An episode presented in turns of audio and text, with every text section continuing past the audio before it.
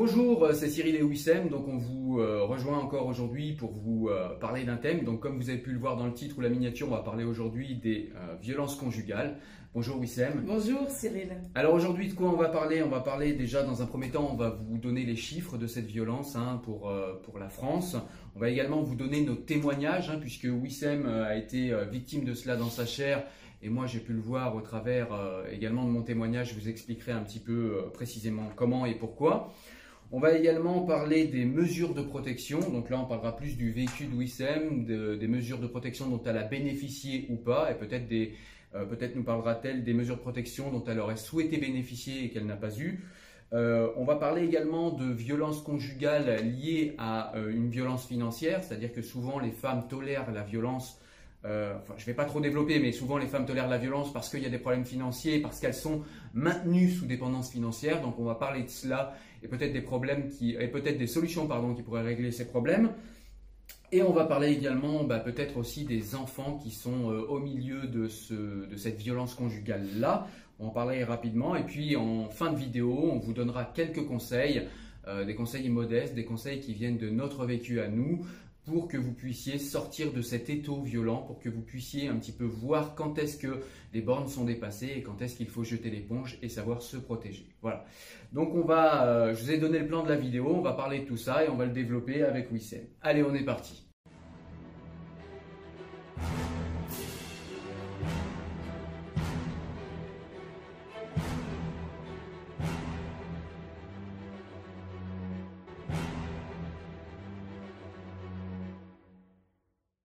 Alors justement, je vais parler de quelques chiffres euh, qu'on a actuellement en France concernant la violence conjugale en général.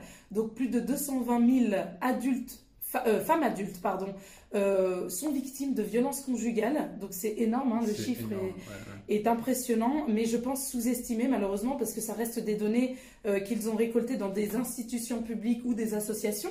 Donc pour moi, je pense que le chiffre est largement sous-estimé. Euh, la répartition actuelle, en fait, on a énormément de violences physiques malgré tout. Donc on est à une proportion de plus de la moitié euh, en violence euh, physique, même presque le trois quarts.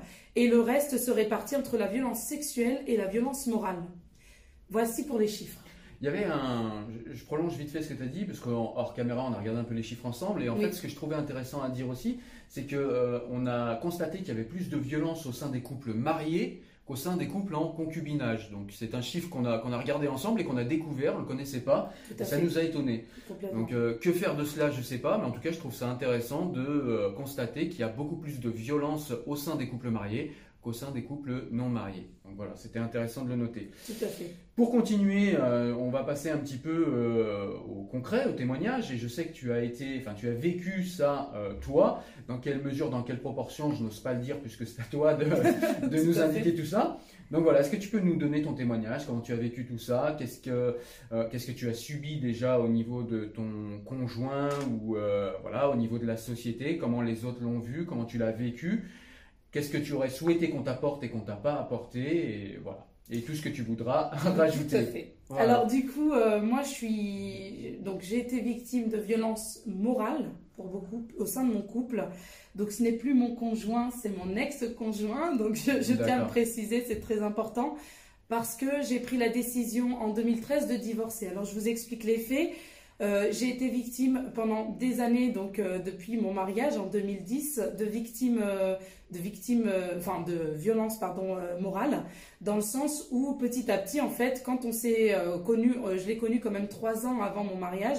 C'est très, c'est très important de le préciser parce que je ne l'ai pas connu au moment de mon mariage, hein, d'accord? Donc c'est une personne que j'ai quand même testée, que j'ai quand même côtoyée et que j'ai connue, soi-disant, pendant trois ans.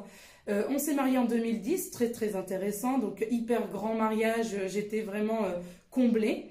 et petit à petit s'est installée en fait une pression morale dans le sens où bah, petit à petit je, découvre en fait la personne avec laquelle je n'ai jamais vécu.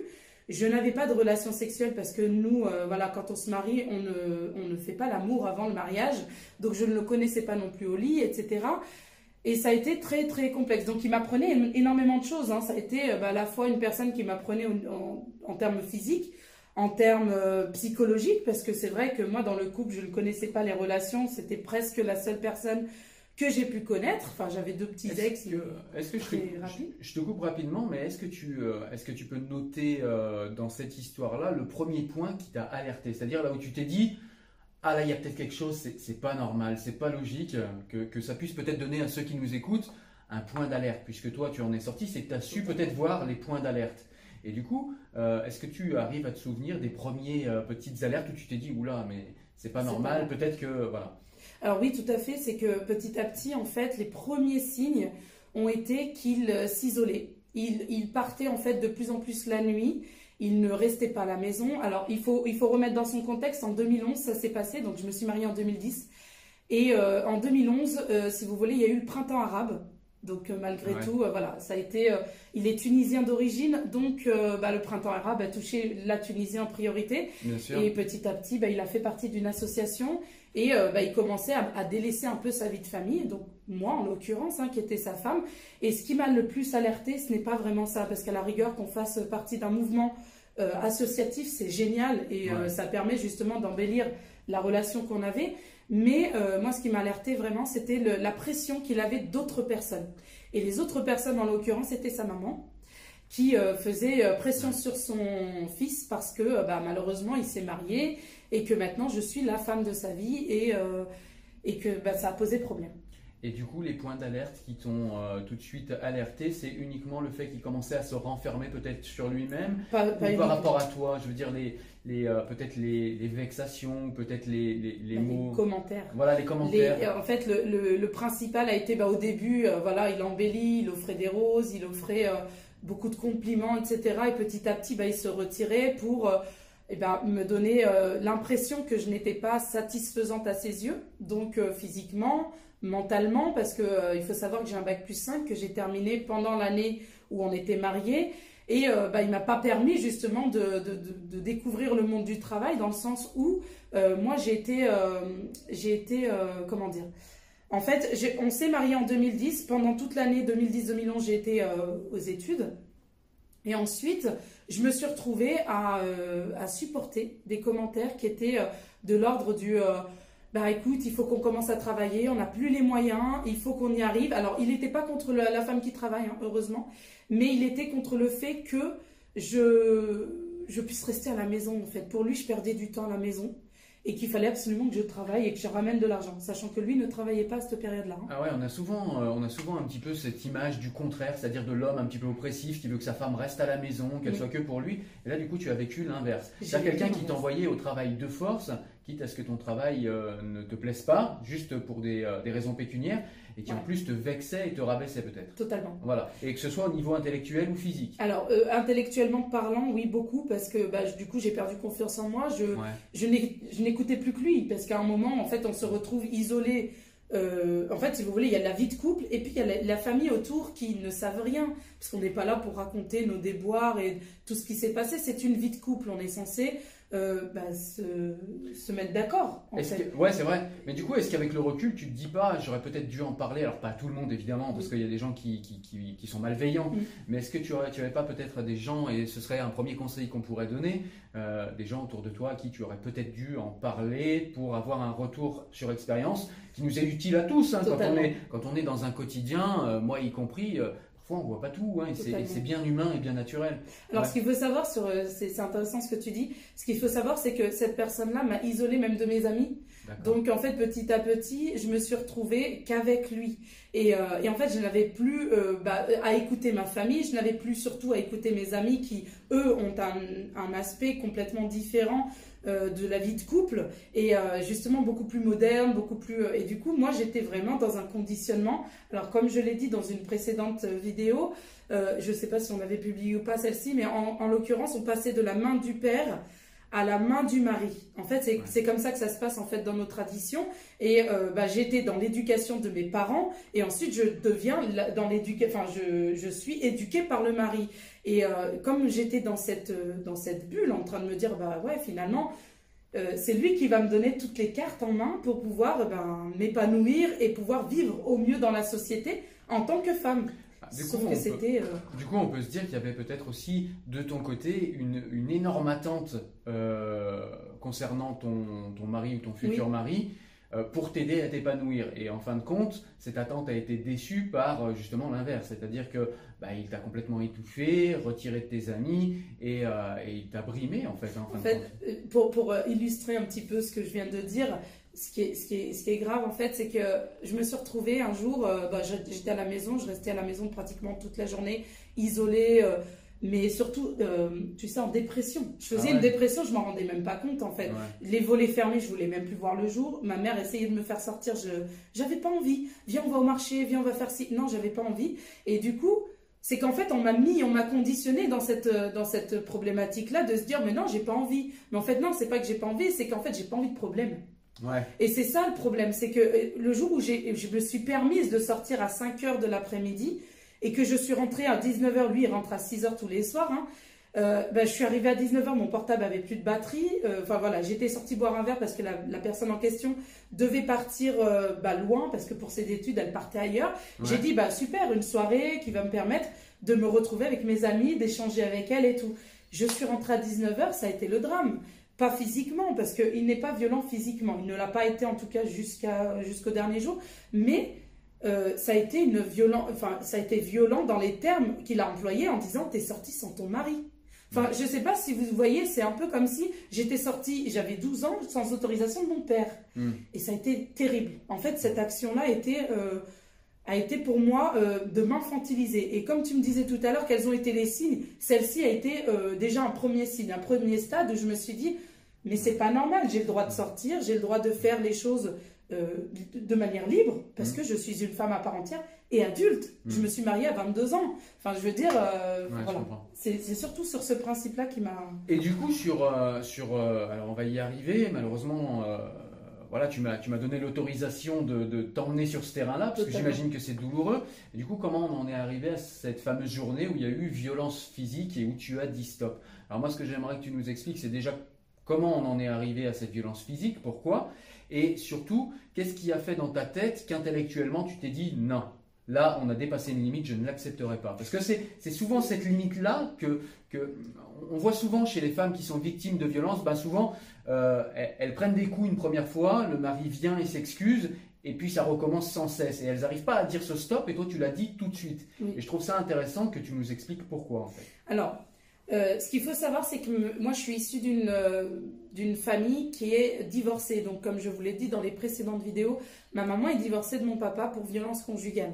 Donc, j'ai eu la chance d'avoir vécu en tant que... bah, je, dis la chance, pourquoi? Parce que c'est ce qui permet aujourd'hui d'ouvrir les yeux, d'avoir vécu en fait en tant qu'enfant, et on va en parler tout à l'heure, en tant qu'enfant d'une violence conjugale. Et euh, j'ai toujours dit, alors j'étais enceinte hein, au moment du divorce, j'ai toujours dit que plus jamais, euh, enfin jamais de la vie, moi mes enfants ne subiront ce que moi j'ai subi quand j'étais petite. Ouais. C'est de la violence qui est plus. euh, mon père ne nous battait pas, mais de voir ma mère se faire battre par mon père est un, est un choc émotionnel. D'accord? Donc, ça, ça a été. bah, je pense que toi, tu, tu pourras en témoigner tout à l'heure, parce que ça, en tant qu'enfant, tu l'as vécu aussi. Ouais. Et, et en tant que ça, moi, j'ai dit, moi, stop. Donc, j'ai quand même cette force intérieure qui dit, ok, je sais jauger. J'arrive à jauger, en fait, ce qui est bon ou pas bon. Il y a une limite, en fait, que je me suis donnée, moi, au moment du mariage, en disant, ok, la, la violence, la violence conjugale physique, je la connais. Donc, il a jamais joué là-dessus. Ouais. Mais il a joué sur la violence euh, Psychologique. psychologique.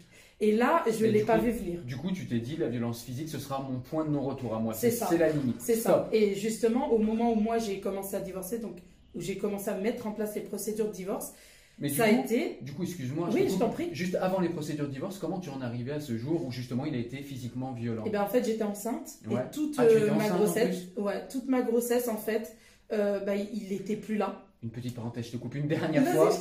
J'ai vu, euh, justement, quand je regardais ces chiffres-là, j'ai vu que c'était très très souvent, je crois que c'est un juge euh, des affaires familiales qui disait ça, qui expliquait ça. Non, c'est un juge au pénal, qui expliquait justement, alors euh, je mettrai euh, en description son, son nom, qui expliquait justement que la majorité des violences contre les femmes intervenaient quand les femmes étaient enceintes. Je trouve ça vraiment... pourquoi, comment, je ne sais pas encore, hein, je vais bosser là-dessus. Mais euh, tu, Moi, me fais rappeler, euh, pardon, je t'ai j'ai- coupé. J'ai une première, euh, j'ai un premier élément qui pourrait, euh, Eh ben, qui pourrait plaisir. justement donner Ouais. ça, parce qu'à mon avis, moi, mon ex était, euh, donc je, je prends là-dessus et après je reprends mon histoire, mais mon ex était, avait peur, je pense, de, de la paternité. Et cette peur-là les ramène à ce qui, à ce qu'ils ont connu de leur paternel à eux. Donc peut-être que à ce moment-là, ils ont réagi euh, comme leur paternel a toujours réagi, et peut-être que la violence n'était. Et pourtant, il n'est pas issu d'une famille violente. hein.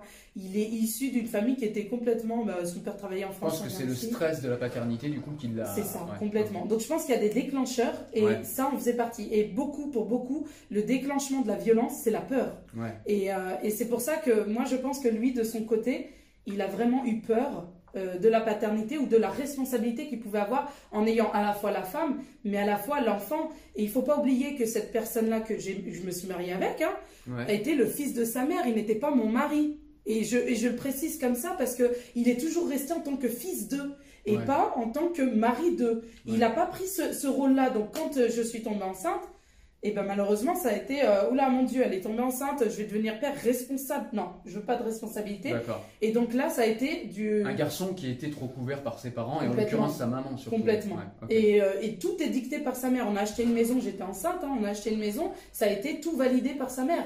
Et même sa mère n'était pas trop d'accord. Pourtant, j'ai réussi à, à faire en sorte qu'il qu'il l'achète. C'était une lutte acharnée avec sa maman. Ça a été terrible. Ouais. En fait, j'étais en couple avec sa mère. J'étais pas en couple avec lui. Et du coup, pour finir sur ton histoire, Donc, justement, pour finir là-dessus, on a acheté la maison. bon, j'étais enceinte, j'accouche.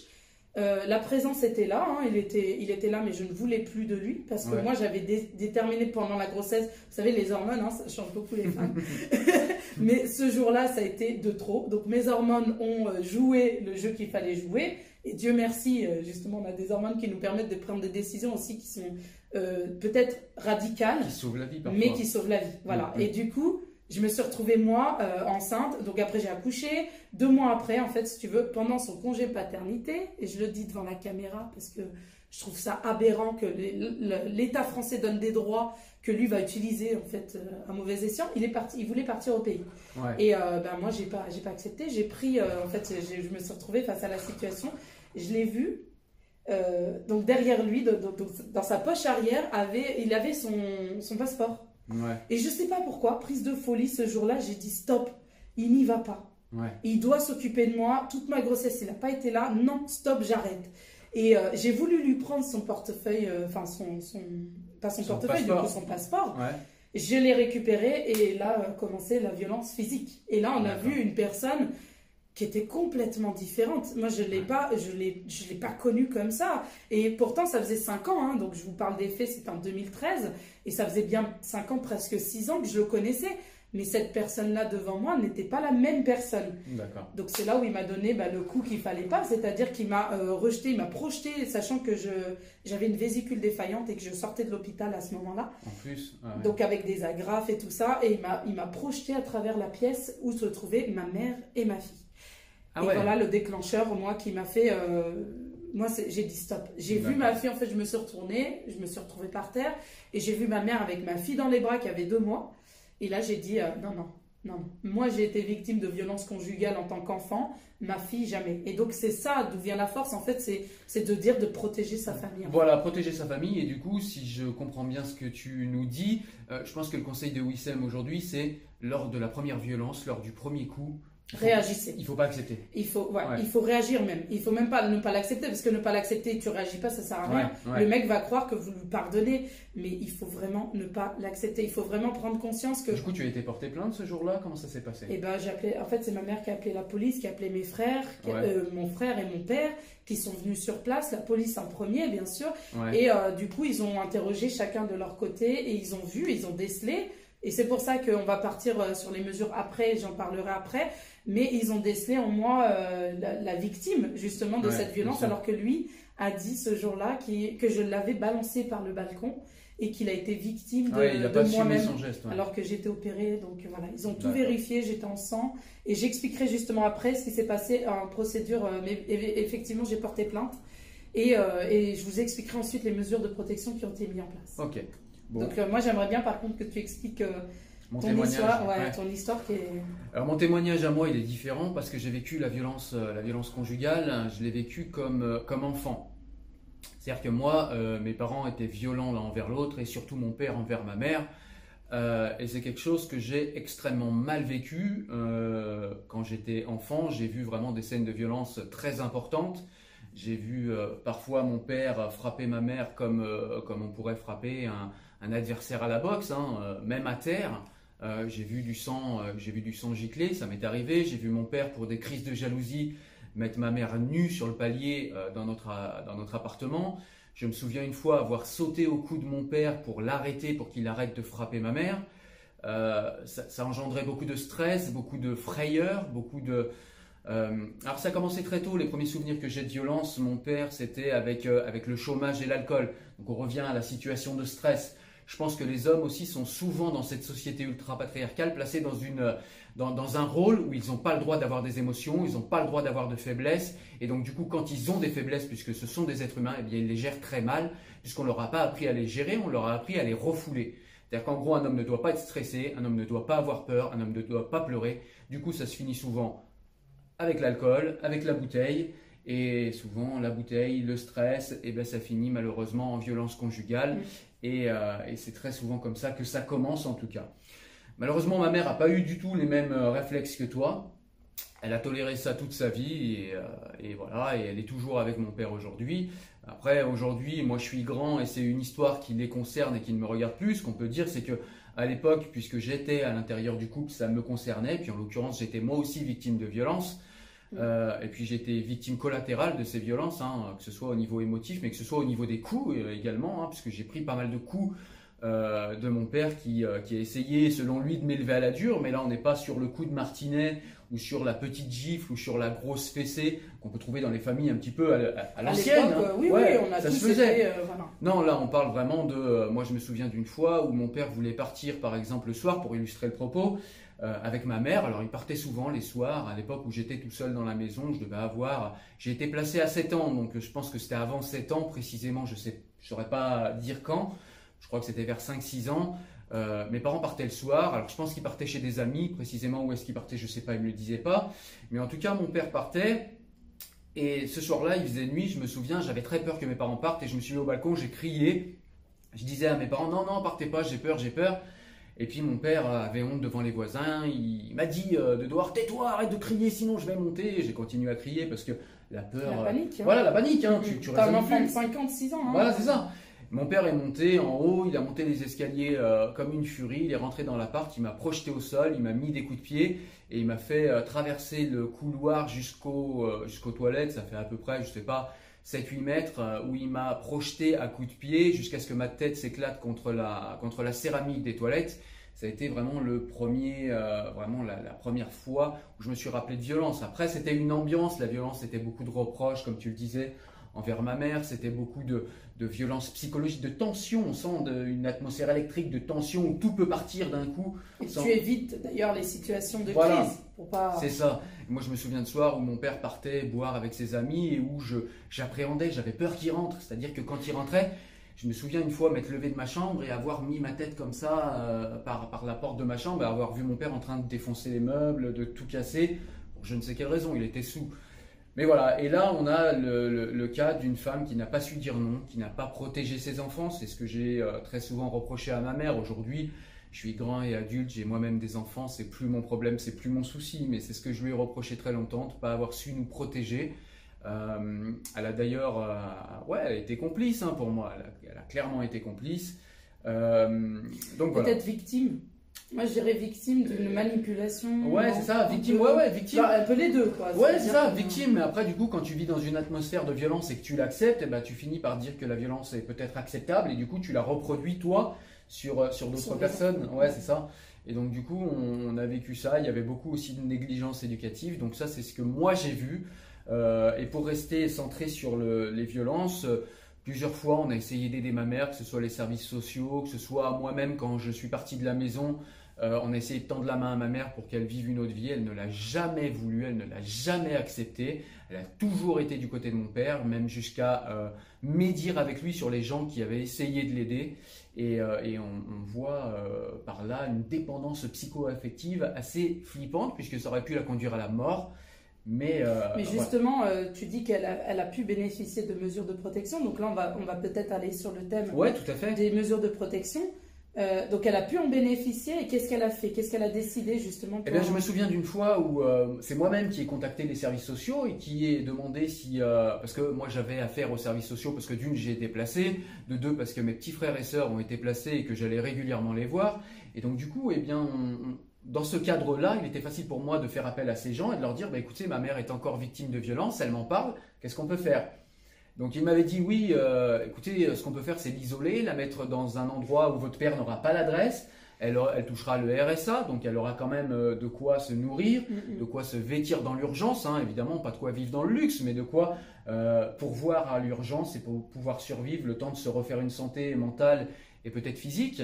Et, euh, et il y avait en plus en appui, moi qui lui ai proposé plusieurs fois de venir chez moi et de la protéger comme il se doit et de lui donner tout ce qu'il fallait à manger, à boire, sans rien lui demander en retour. Elle a toujours refusé.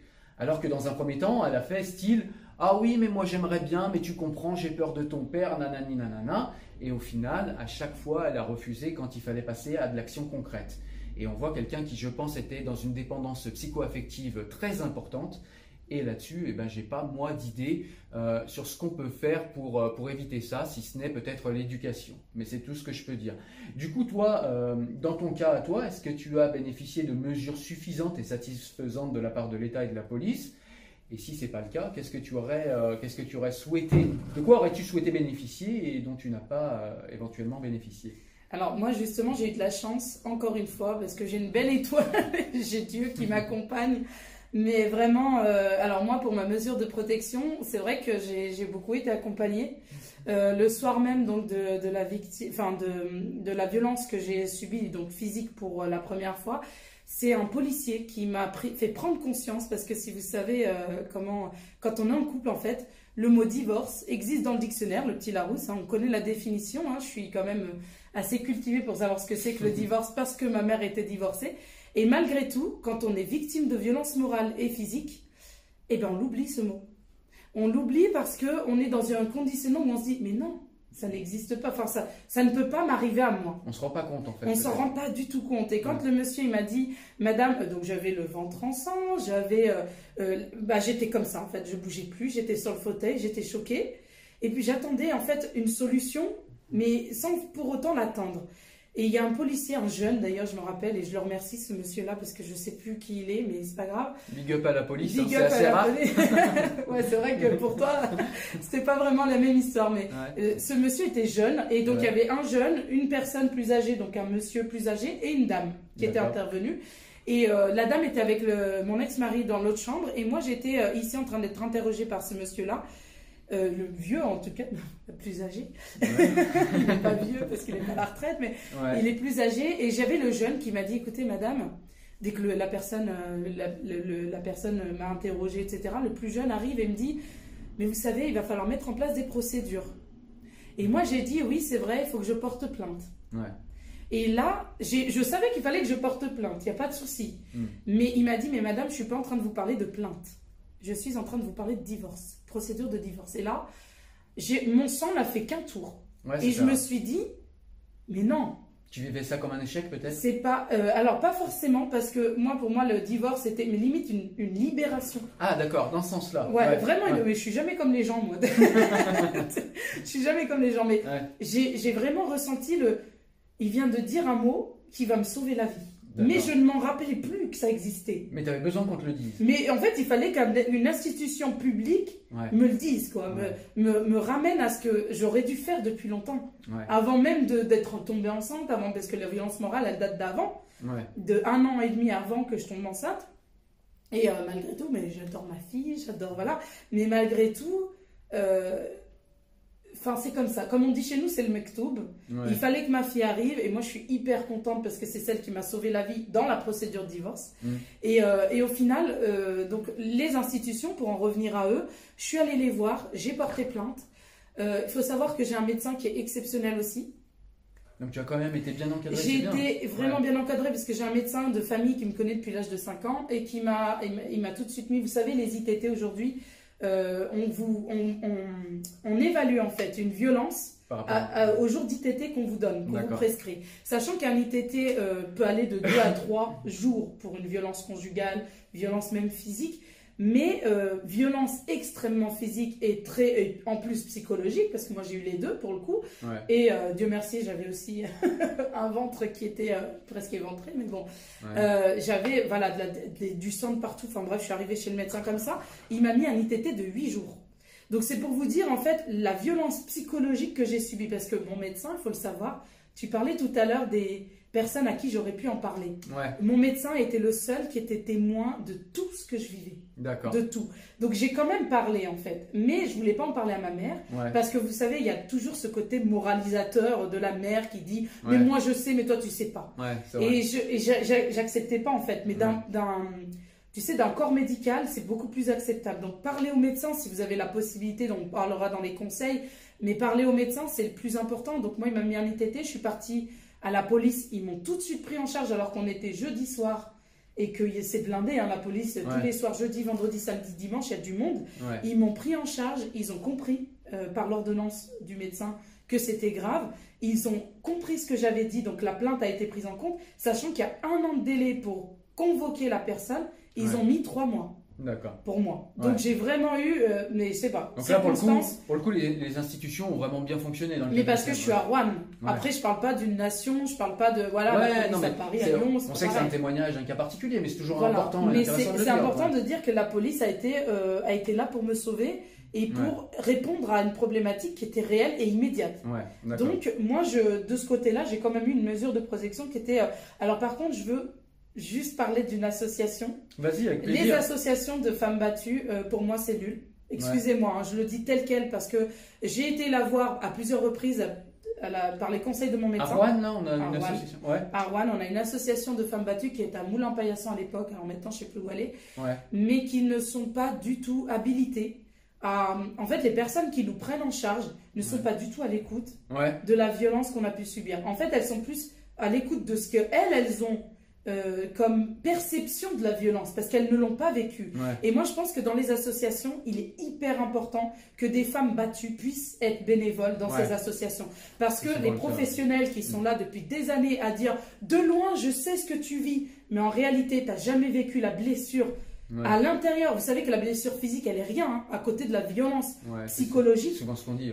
Et c'est terrible. Je sais pas toi, mais dans la violence psychologique, on a plus en tête la violence psychologique que tes, que tes cicatrices. Tout à fait. Mais c'est grave. Et, et, moi, je suis contre aujourd'hui, et encore aujourd'hui, hein, quand je vais voir une femme qui est victime de violence, quelle qu'elle soit, euh, violence physique avec euh, viol, peu importe dans les rues, etc. Bah, du coup, ouais, qui témoignent, je leur dis jamais d'aller dans les associations. je leur dis de parler à leur médecin. Voilà, c'est ça ce que j'allais dire. Du coup, là, on, enchaîne directement sur les conseils. Et du coup, ce que tu conseilles, toi, et euh, tes conseils sont très intéressants et très pertinents, merci à toi, c'est tout simplement d'aller voir les personnes de confiance qu'on connaît depuis longtemps, c'est-à-dire le médecin, peut-être si dans les cas graves, la police. Hein, c'est très, très, important. Il y a quand même des personnes intéressantes au sein de la police.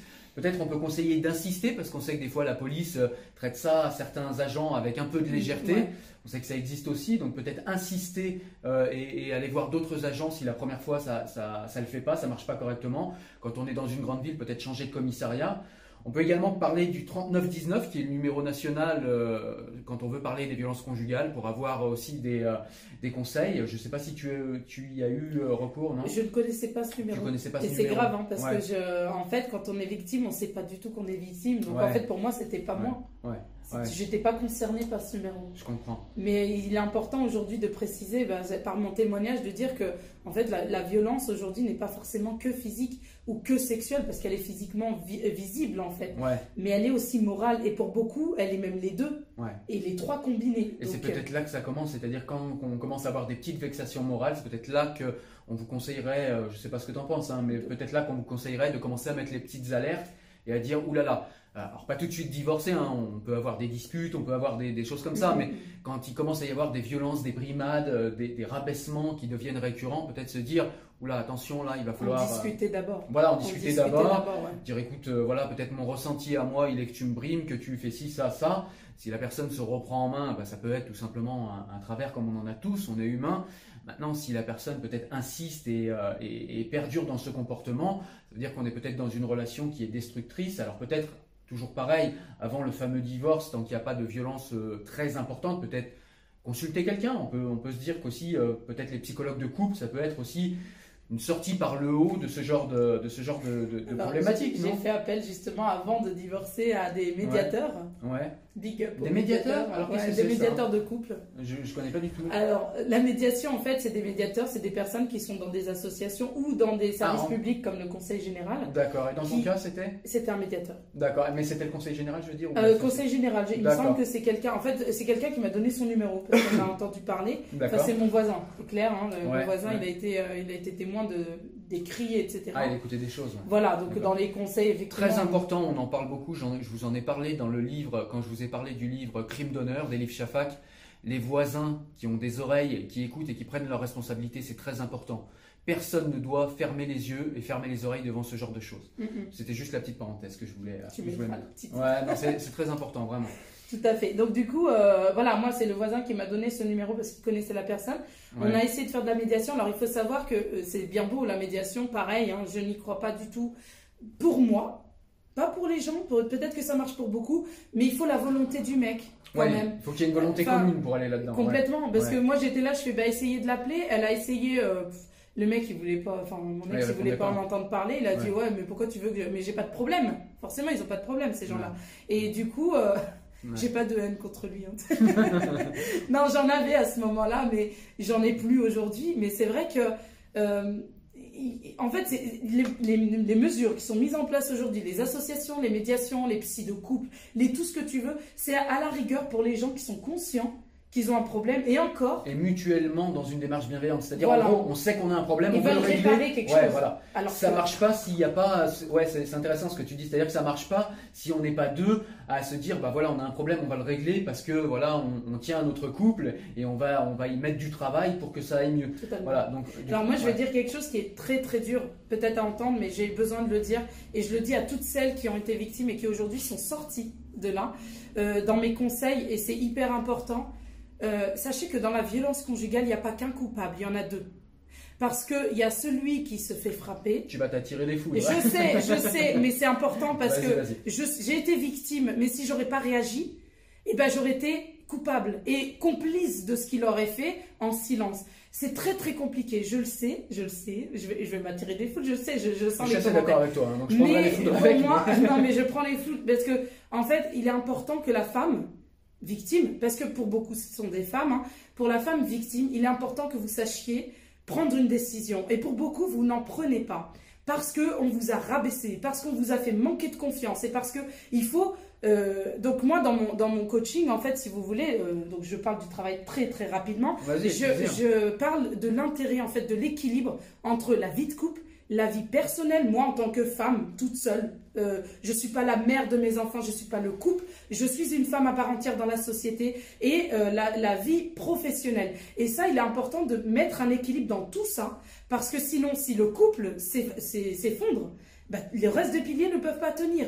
Et si vous avez rien d'autre ailleurs, Alors, en pro est- et en Ouais. perso, quand on n'a rien d'autre en pro, donc on travaille pas et on est à la maison, et en perso, c'est-à-dire qu'on est complètement décimé, et ben la vie de couple, euh, forcément, elle a tous les pouvoirs sur ta vie. Ouais. Et donc aujourd'hui, on amène à avoir- des suicides, à avoir des, des comportements qui sont complètement euh, dépressifs.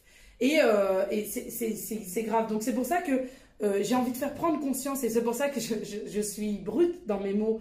Et ça fait mal, mais je le dis parce que je m'en fous, parce qu'il est important de le dire.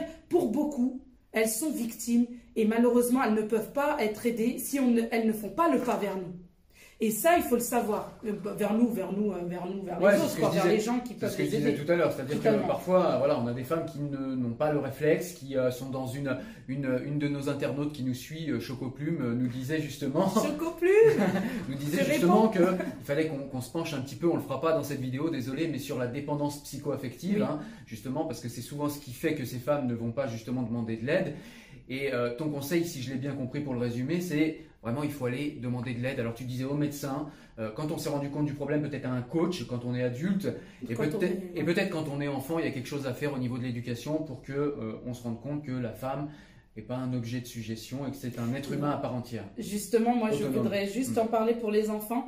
Euh, donc les minorités qui sont victimes aujourd'hui de violences euh, conjugales, tu en as fait partie et ça existe encore aujourd'hui. Moi, il faut savoir qu'à l'école euh, où je suis, c'est une école privée catholique hein, et j'ai mis ma fille là-bas. il faut savoir une chose, c'est que il n'y a pas que les médecins, les associations, les psys, les médiateurs. Il y a également les institutrices qui, en tant que parents, vous pouvez aller les voir et elles, elles sont habilitées à, fait, à protéger l'enfant. Donc elles ont des diplômes pour ça. En fait, elles ont euh, des, alors elles, ont des formations plutôt pour ça et elles peuvent aider à prendre conscience des choses. Euh, moi, j'ai été euh, donc quand j'ai divorcé et que mon ex-mari est revenu chercher ma fille, elles ont mis en place des process qui permettaient en fait de mettre ma fille euh, de, vérifier en fait le comportement de ma fille au sein de la classe. C'est hyper important ah parce que moi, si vous voulez, je peux pas tout déceler. Ma fille revenait euh, le week-end à 18h et elle partait le matin, lundi matin. Donc en fait, elle vient, elle dort et elle part le lendemain matin. Et des fois, c'est les institutrices, pour le coup, c'est des femmes et instituteurs, qui peuvent alerter la maman et qui peuvent alerter également euh, les euh, services sociaux, hein, pour être honnête, euh, d'une gravité dans un couple. Et je pense que voilà, là c'est important de le dire parce qu'il n'y a pas, en fait, tout le monde peut être habilité à, à alerter en fait le service public pour aider les personnes victimes aujourd'hui. D'accord, bah écoute, euh, merci pour tous ces bons conseils. Je pense qu'on a fait vraiment le tour là. Et euh, bah merci à vous de nous avoir suivis. Hein. J'espère que vous avez aimé la vidéo. Si c'est le cas, eh ben, je vous laisse mettre un petit pouce bleu en l'air comme d'habitude. Éventuellement, partager la vidéo si vous pensez que ça peut servir à des, à, des femmes ou à des couples, hein, que ça peut aider. Si vous pensez que ce qu'on raconte est un petit peu intéressant pour ces gens-là, n'hésitez pas à partager. En tout cas, nous, Mais c'est intéressant, arrête Ça l'est, c'est clair. En tout cas, moi, euh, je vous dis, euh, enfin, on vous dit avec Wissem, à très bientôt pour une nouvelle vidéo où on vous parlera encore d'un nouveau sujet, un sujet euh, souvent sensible comme on va le faire régulièrement maintenant. Voilà les amis, je vous dis à très bientôt. Ciao, ciao. Salut Salut